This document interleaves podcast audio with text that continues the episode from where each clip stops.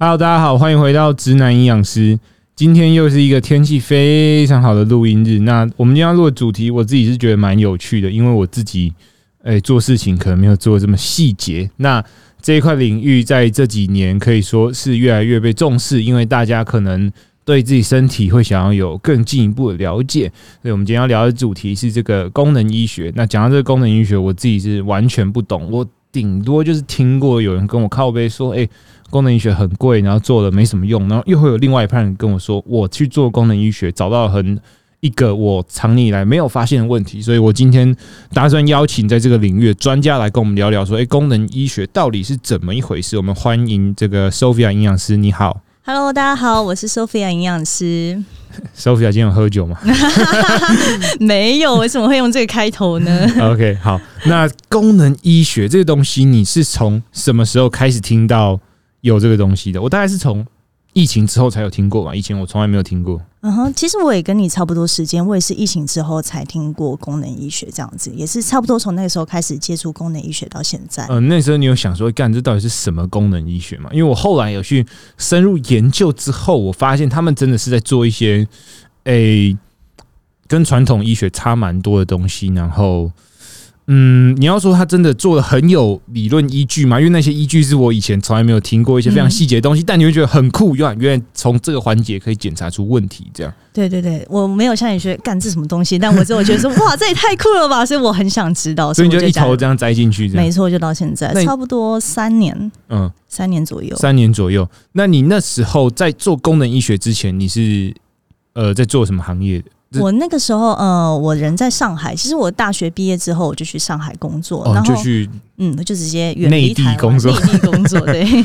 然后那个时候，其实我在上海做的也是营养师的工作，然后就是呃，主要是否减重的，嗯对，做减重领域的，嗯，欸我自己是做减重的，对啊，我蛮喜欢做减重，我觉得很有成就感，你有你觉得有成就感？对啊，不然你觉得挫败感吗？不是啊，有时候你是看你心情好不好啦。有时候你心情不好，然后遇到一些刁民的时候，你就会觉得妈的 就很烦，就是我才收你一点钱，为什么要这样搞我？这样嗯，这确实多多少少都会遇到。那时候为什么会选择就是出国工作？因为应该是说那个时候，其实我刚毕业的时候，我没有很确定我想要做营养师、欸，嗯，因为大家都就是听学长姐啊，或是听同届的你没有很确定，但你考上了。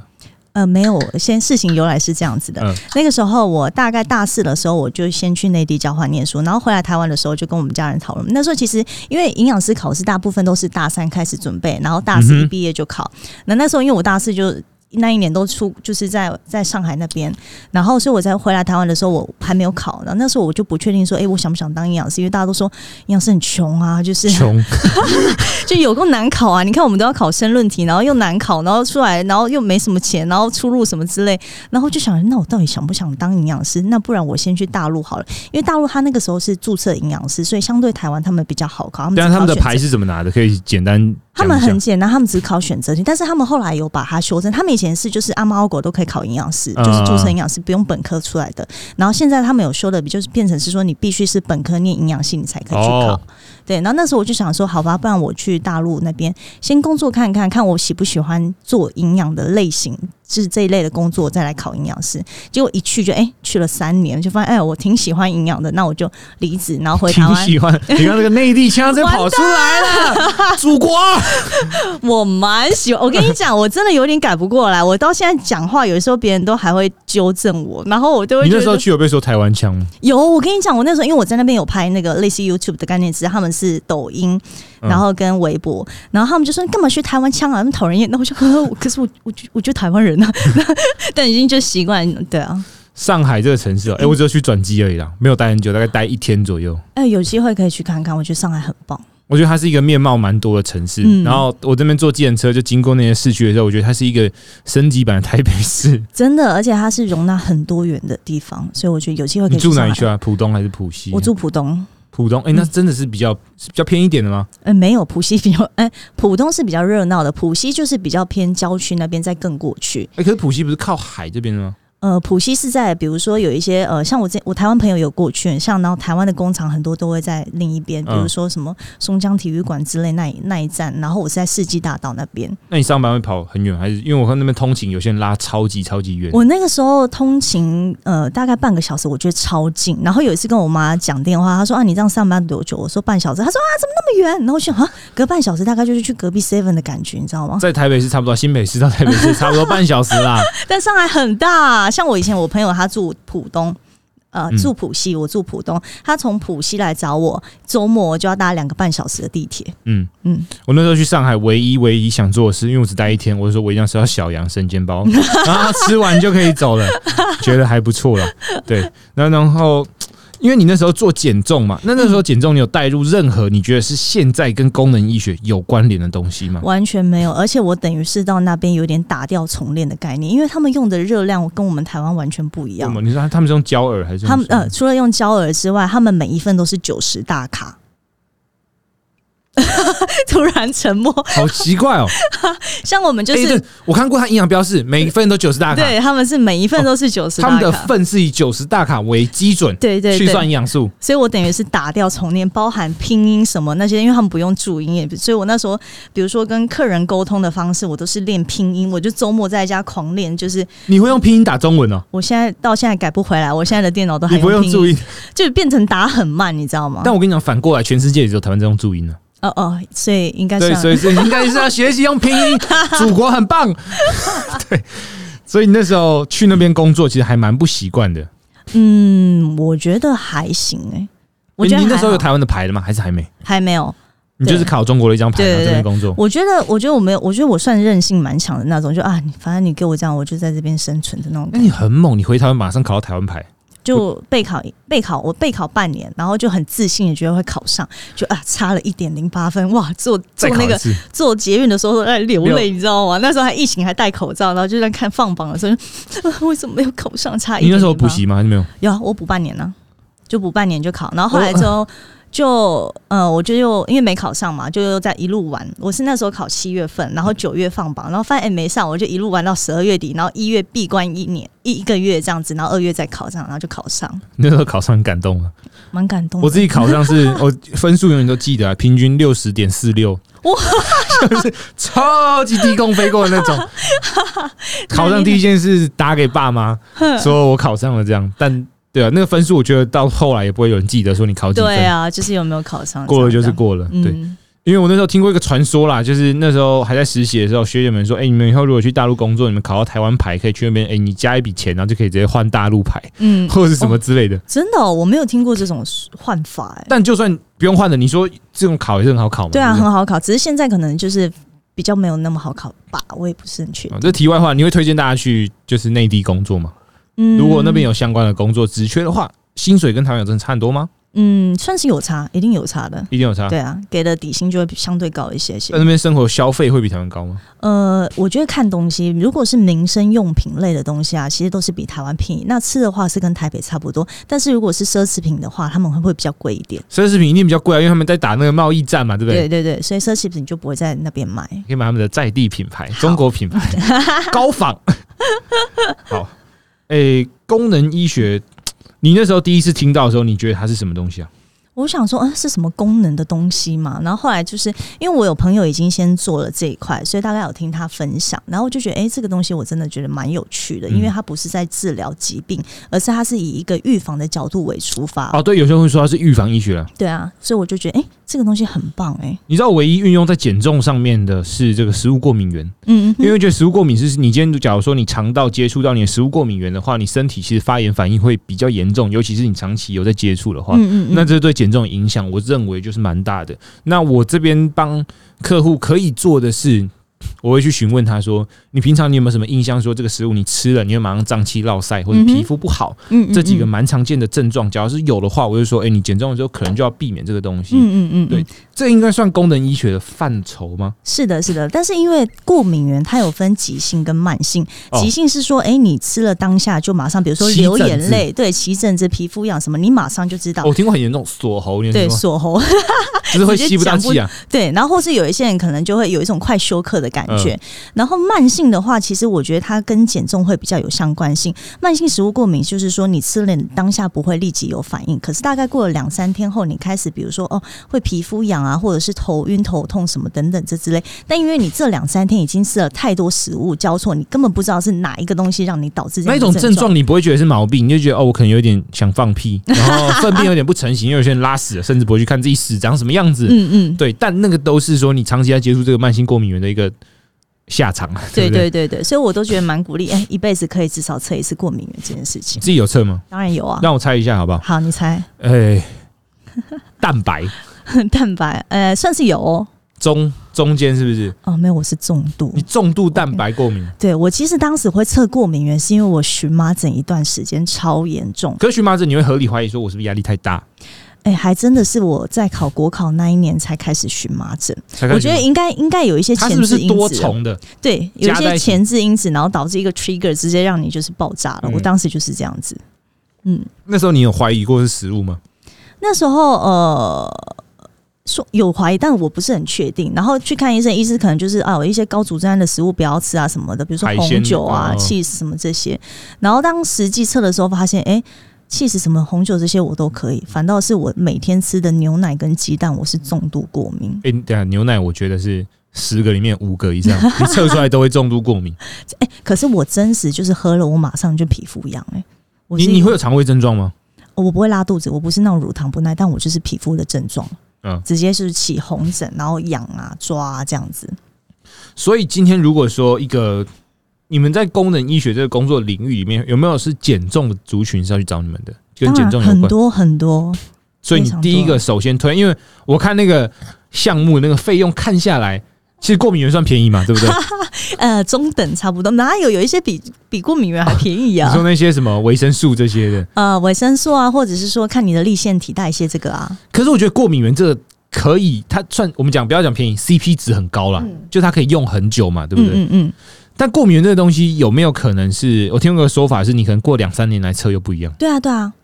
慢性食物一直在变的，对，慢性食物可能是过敏。你有没有听过肠漏症？肠漏症我听过。对对对，然后其实应该是说，有时候有一些人过敏源很多，不见得他真的是对那么多食物过敏，可能是因为他有肠漏症，所以你这时候吃什么，哎，都可能进来变成你的过敏源。但是你认真去调养你的肠道，修补你的肠道黏膜，过一段时间去测，可能就会不一样。嗯，那在功能医学的领域上面，如何去？改善我们的肠漏症跟修补肠道黏膜。嗯，通常如果是这样的状况，呃，如果确定它是肠漏的话呢，第一个我们就是先避开它的过敏源嘛，就是这些你每次一次身体就打仗一次发炎一次的东西，就绝对不能碰嘛，对不对？对对对，我们就会如果它真的很多，不会要它全部避，避掉它等于不用吃饭了。哦，对对对，我有看过白饭过敏的。对啊，就觉得说，哎，我全部都这些我都不能吃，那我到底要吃什么？喝水哦。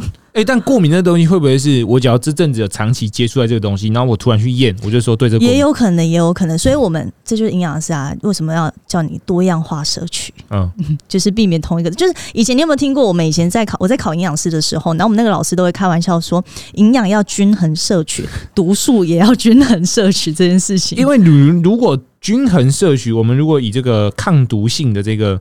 角度来看的话，如果你平常有在少量接触过敏源，你是不是你可能对它会有一种耐受性或者什么之类的？嗯嗯嗯，就不会。但是如果你是经常的话，它可能就会变成你的过敏源。因为呢，它今天如果是急性期嘛，比如说它肠子已经很明显胀气，然后粪便不成形，然后皮肤的状况，然后你要测出来它有这个重度过敏源，你当然是叫它先不要碰嘛。对对对。所以如果是这样的状况，我们通常就是从。看它的量多，如果量很多的话，我们就是轻度先不必，先以重度或中重度为主，这样子。嗯嗯嗯嗯，因为我觉得我在诶自己在食物经验上看到，避开过敏源之后，他们其实状况会差蛮多。对，真的，在一个礼拜内，我觉得因为你没有发炎的话，你可能水肿就先少很多。对，然后肠胃症状没有，嗯。有人跟我甚至跟我说，他有了十几年的呼吸道症状，就突然不见了。真的，真的，就差蛮多的。所以我真的就是鼓励大家，有机会一辈子至少验一次过敏源。验一次，我你知道，其实我自己都还没有验过。但但我自己吃这些常见的鸡蛋，然后乳制品这些都没有反应。可是我发现一个症状，就像刚讲的，我们如果最近大量在接触，因为我最近可能。我会喜欢吃优格，然后我自己在泡高蛋白乳清的时候，我也会用牛奶泡。嗯，我发现我开始会胀气，嗯，而且是很严重的胀气。我想说，我是把自己的体质养成说我吃的太多，然后对它有点过敏，嗯嗯，然后这几天把它戒掉之后，这症状就好就好很多。多。OK，你自己平常也会特别避免什么？还是你都是说那种刚那个观念是有毒的，你也会吃？呃，如果像这种我吃了马上身体就美哈不舒服的，我觉得就避开，不然我就是拿石头砸自己的脚嘛，就明明就知道美哈，我还硬要吃。可是像吃鸡蛋这种，你不吃。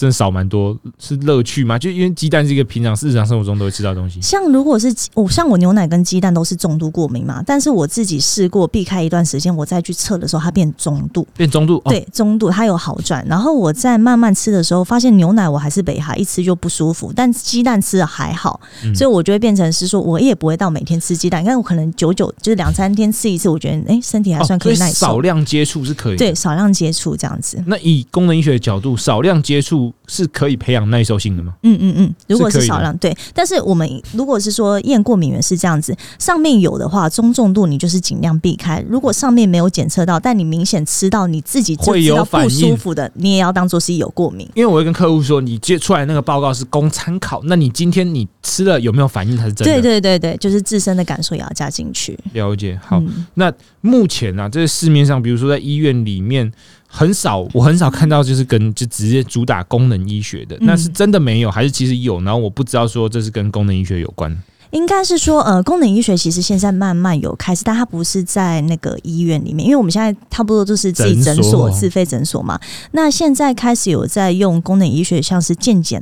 嗯，因为健检，比如说医院，你可以很好理解，我就是健保嘛，我不可能就是看一个功能医学，它需要花很长的时间跟费用。对对，所以别人都觉得，哎，功能医学很贵啊什么。但是其实，呃，传统医学也是很贵，只是因为我们有健保的 cover，所以你会觉得说，哦，我花很多钱。哦，功能医学并没有健保，对不对？对，，它没有健保给付这样子。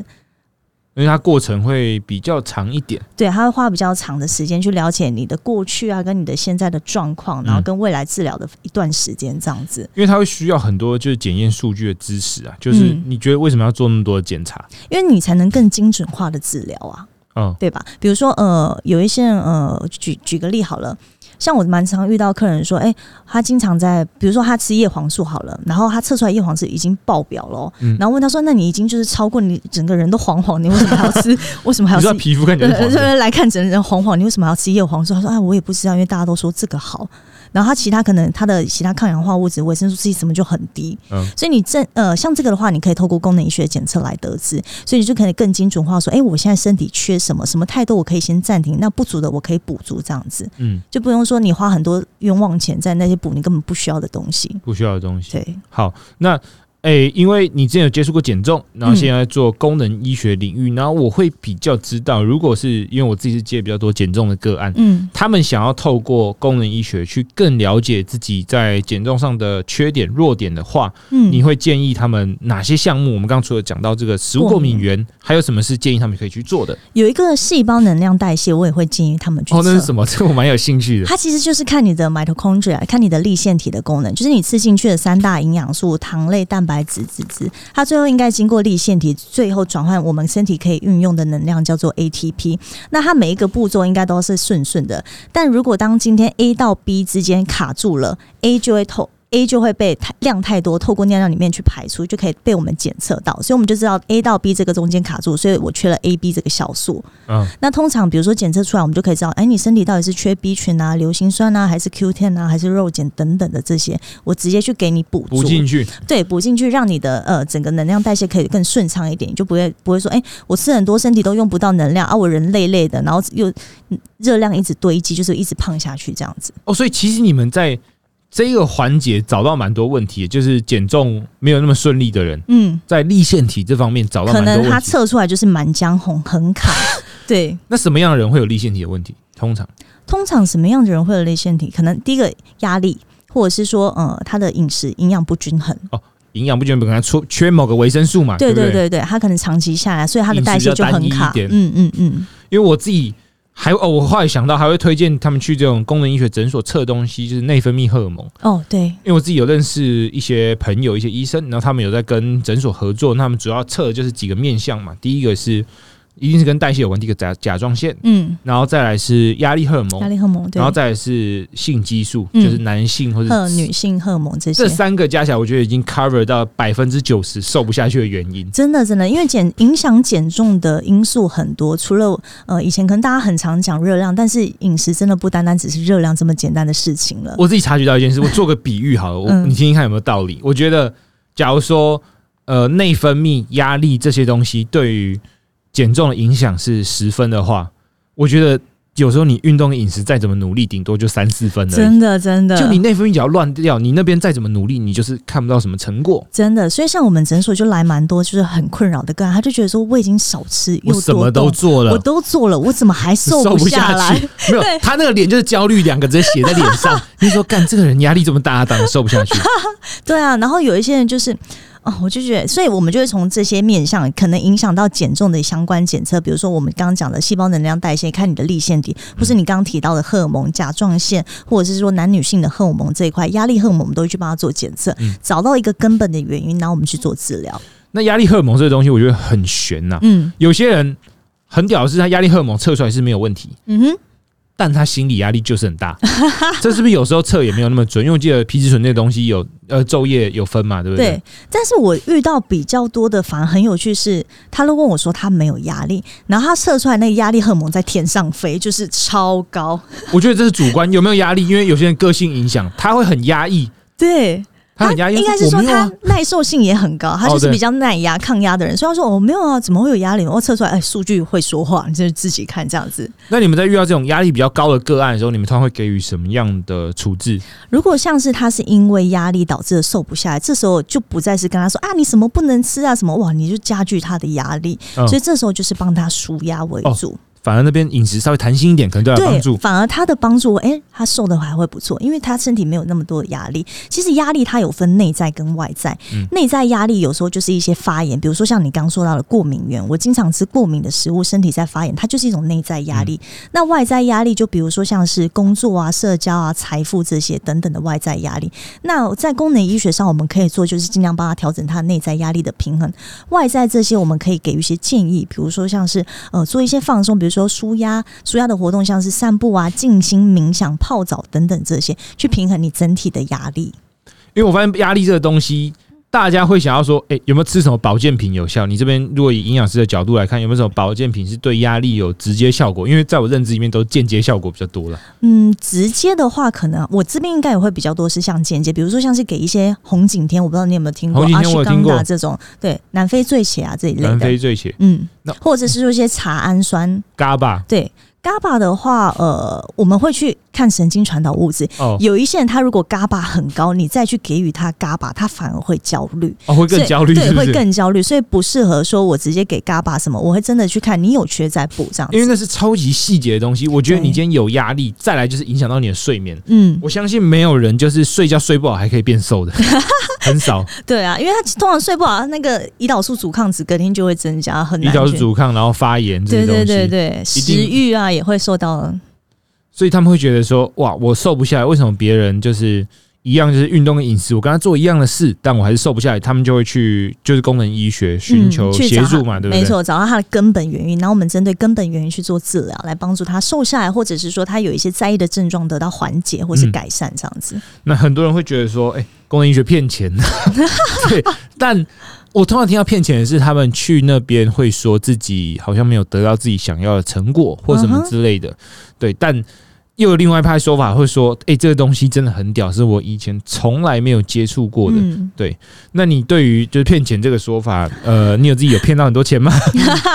肯定是没有的。肯定是没有的。对啊，我觉得应该是说，呃，因为大家已经习惯健保的给付，嗯所以你会觉得看病我可能只需要一个挂号费两百五十块啊，然后或者哦，是说。对，大家太习惯健保这东西，对，但是其实如果你没有健保的给付的话，说真的，医疗是蛮医疗贵的都。是蛮贵的。那因为功能医学它很明确，就是现在目前还没有健保给付，所以做的检测都是自费，包含呃我们介入的营养品、药品这些，所以大家就就觉得很贵。嗯但是其实它相对应花的时间也很多。你看，你看健保的话，你可能进去。应该没有三分钟、五分钟吧，可能有更久了。三分钟、五分钟，等一下等，你说你我去看健保的医生是？对对对，我可能大医院我排很长很长，等很久。很快很快，就比如说去大医院，我挂了一个门诊，我想说，哎、我来大医院应该可以必做比较详细的检查，干三分钟就叫我出来，我想说我刚才就是你等？三个小时，然后看三三分钟。他还是在做跟诊所医生一样的事情。对啊，那你看功能医学，我们是一定是采预约制，然后自自费嘛，所以相对花的时间就会很长。我们光出诊个案就至少要一个半小时，嗯因为我们需要了解你的过去，就是你过去的一些病史啊，包含你的家族史、你的生活形态、现在的状况等等，然后包含哎跟医生咨询，哎我们可以做哪一些检测，到后续的治疗三个月、六个月，其实它是花很长的时间的，哦，因为哎、在你们诊所里面，你们算是医师跟营养师合作嘛，嗯对不对？对，那到什么样的情况下，医师会 pass 个案给你们？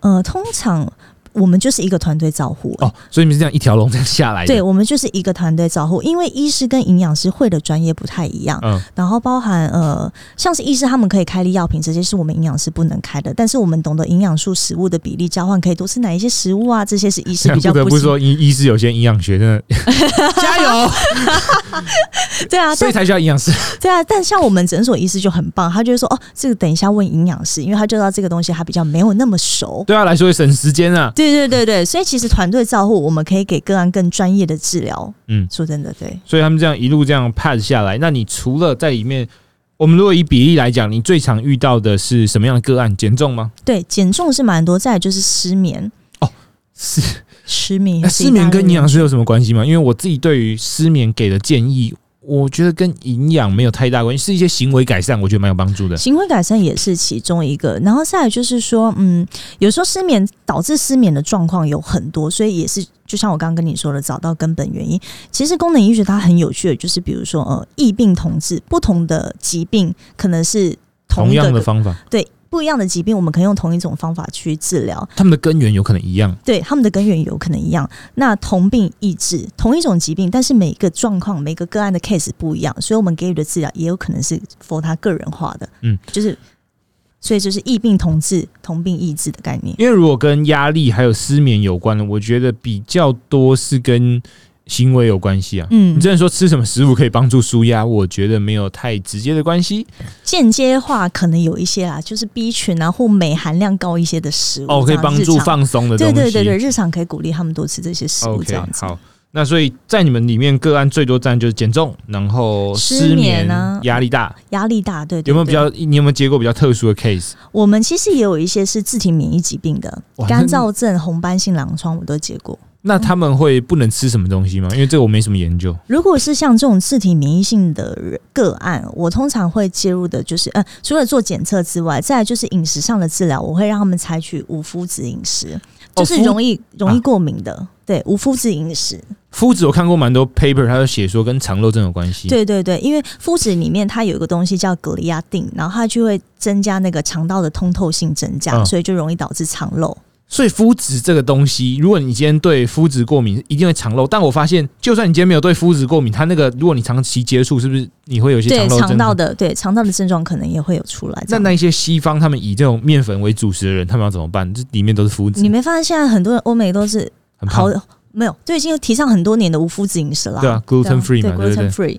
所以像这类个案，我实际在临床上使用的话，就是除了无麸质饮食，避开过敏源，然后给予一些营养素啊，或者甚至是点滴的治疗。嗯其实他们的改，嗯，那个像我那个手边那个个案，他是干燥症，他现在的状况就很稳定了。你说不吃麸质之后，不吃麸质，对，然后同步一些营养的治疗。我那时候在查无麸质饮食，我有点震惊，我想说，麸质不就是不吃面包吗？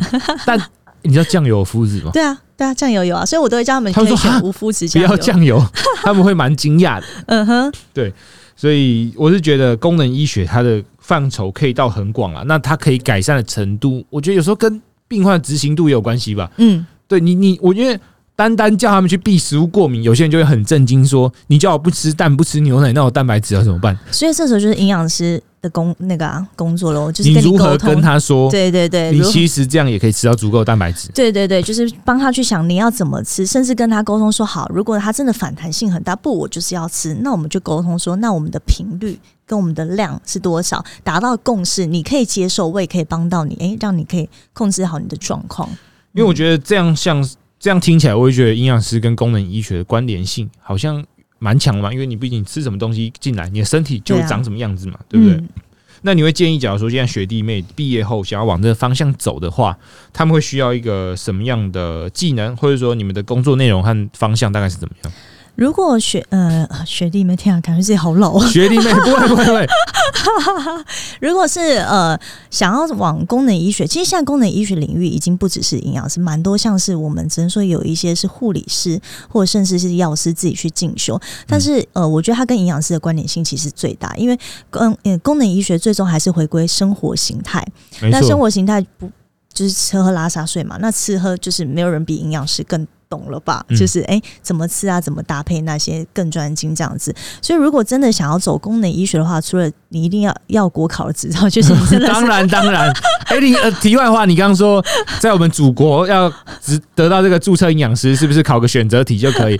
你知道现在学弟妹也是考选择题就可以当营养师吗？哦，真的吗？你还不知道我？不知道什么时候改去年，开始的，你是不是觉得心里很有点不平衡，对不对？去年开始。吗？对啊，你想要看林北当那当初写那个考到要死，这个申论题，每次都我写完都捧着手出来这样子，然后都要带好几支黑笔我是进去。写一写，真的这边甩那个手，你知道吗？你是甩手，我是捧着手出来，就觉得好手好酸哦。没有，因为当下你就说我不能停，我一定要一直写，我只要写就有分数。那个口袋拿出来，立可袋都有三个之类。我们跟人家大家讲一下我们考试的辛酸史啊，有写总比没写好。一开始练习真的是一个字都写不出来，对不对对？真的好好笑。然后，而且他有时候，比如说，呃，你打开国考题目，我靠，只考两题，一题就占二十五，二十五分。哎、妈嘞！然后那那一题如果题目不会，你就觉得哦，我从七十五开始扣了。哎你那时候考最烂是哪一科？最烂，其实我我我先跟你讲，我考最好的是生化，哦，你也蛮厉害，我生化好像才六十还是五十，因为我很喜欢生化。然后那时候我的生化的选呃申论题，我拿了四十分。也蛮厉害的。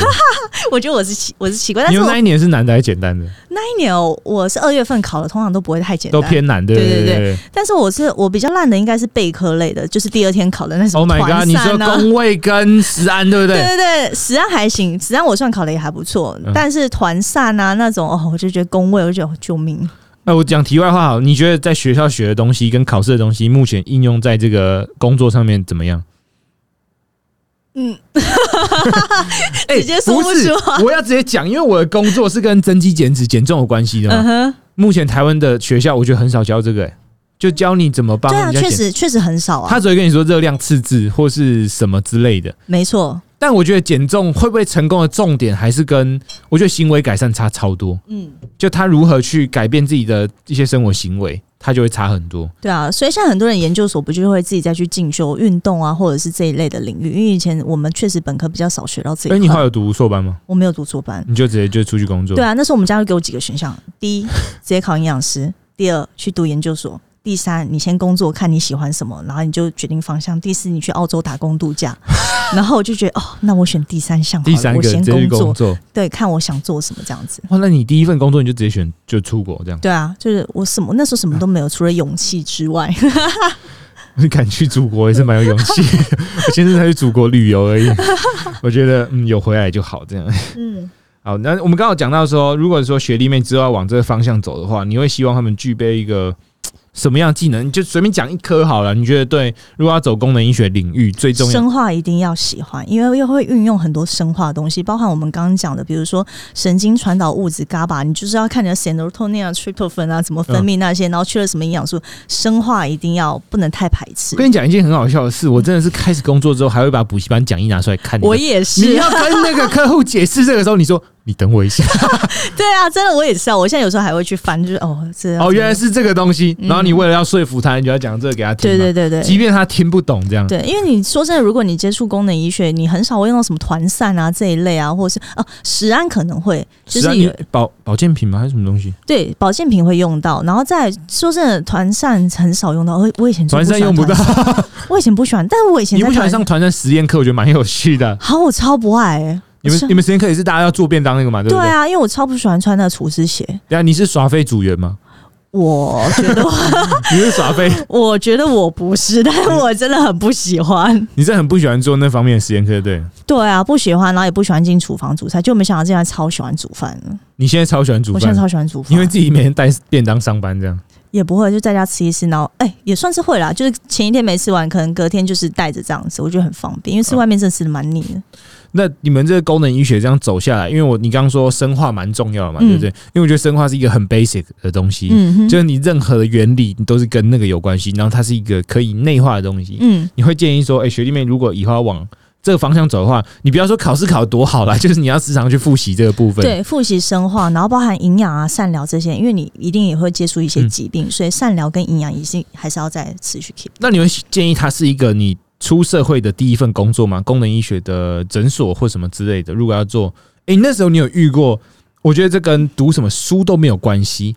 咨询民众，你有遇过这方面的障碍吗？就是开始要面对人的时候，面对人的时候的障碍会啊，但我觉得这是经验，哎、就是你那真的是经验，就就是你慢慢磨，你就会有一套你自己的方式。就咨询他的一个套路。对，然后甚至呃，不能说套路，对，甚至你可以就是在经验过程当中，你可以去呃知道这个个案，比如说他的一个眼神或是他的行为，你就可以知道说他有没有。小动作，对他有没有要听你讲啦？他如果一一副就是呃插着插着手臂这样子，就是没想要跟你讲，然后你还没认真跟你说要跟你日常，我觉得那样太浪费。时间那，这对，如果他是这种，你就知道你就赶快哦让他走。就是哎，哎也就是该讲的讲一讲，然后就可以让他，毕竟他的成功取决于他的配合度。你们这样转介过来，就医生转介下来，你们有规定说一定要讲多久吗？